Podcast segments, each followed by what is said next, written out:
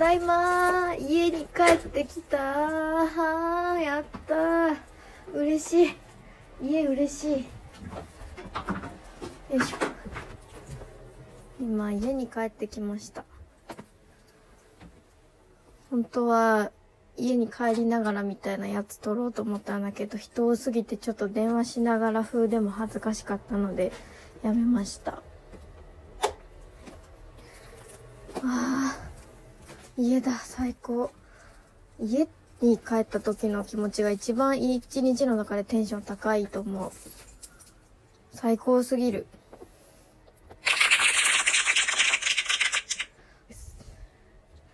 今ね先週すごい荒れた生活してたから家が荒れ荒れに荒れていて洗濯物をしたくて早く帰ってきたんだけど早いって言ってももう9時なんだけどね。いっか。まあ、まだ怒られたことないし、洗濯機回そうと思います。やばい、洗濯物。洗濯物ためない人っているのかな？逆に聞きたい。いないと思う。この世に一人もいないと思う。私だけじゃないと思う。今日は給料日なんですよ。だから、ちょっとご飯食べに行こうと思う。あれ？自炊するって言ってたような気がする。ポワンポワンポワン。回想シーン。来月から自炊するって言ってたような気がするけど、気がするだけだと思う。なあ。ーとか言っておじさんじゃなくておじさんって言わないようにするんだった。うーん。ため息をついてみました。この土日すごかったな日曜は結局ご飯をおごらずに帰ってきました。普通に健全に解散したおやつ食べて。プレゼントも無事に買えました。すごいいい子だった。めちゃくちゃ喋っちゃった。後輩大好き。先輩も大好きだけど後輩も大好き。私、年下の人すごい昔からなんか苦手で、苦手っていうかなんかね、中学校の時のトラウマがあって、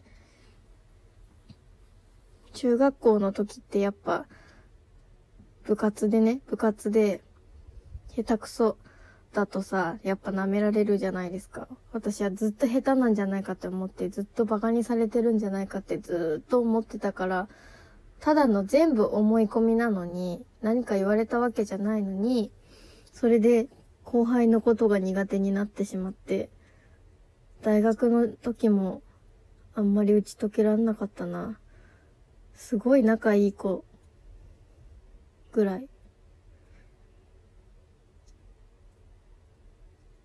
ねえ、それでも仲良くしてくれる年下の人たち本当にありがたい。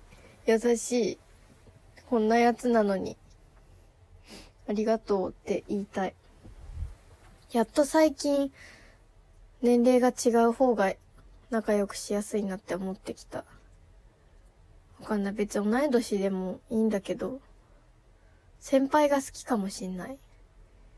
年上の人。委ねられるから。後輩って導かなきゃいけない気がしちゃうから、ちょっと、気負いすぎてダメなのかも。本当に仲良くしてくれる人がありがたい。ありがたい。うん。ちょっとね、このボタンをね、認識ちゃんとしてないからね、間が空いちゃうんだよね。嬉しい。1、2、3。こんな感じで間が空いちゃう。慣れないな。でもこのボタンを押したいがために話したいんだけど、なんでやねんな話、あんまないな。あんまない。ああ、ご飯食べようっと。帰ってきて嬉しかったので、ラジオにしてみました。問題です。今日私は夕飯どこで食べるでしょうか？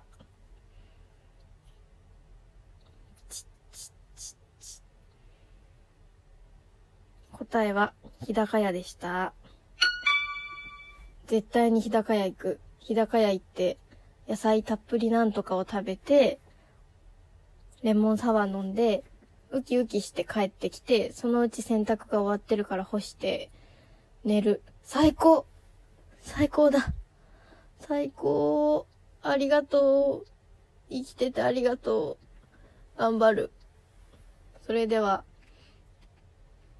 それでは、また？今度？また後で？また今度。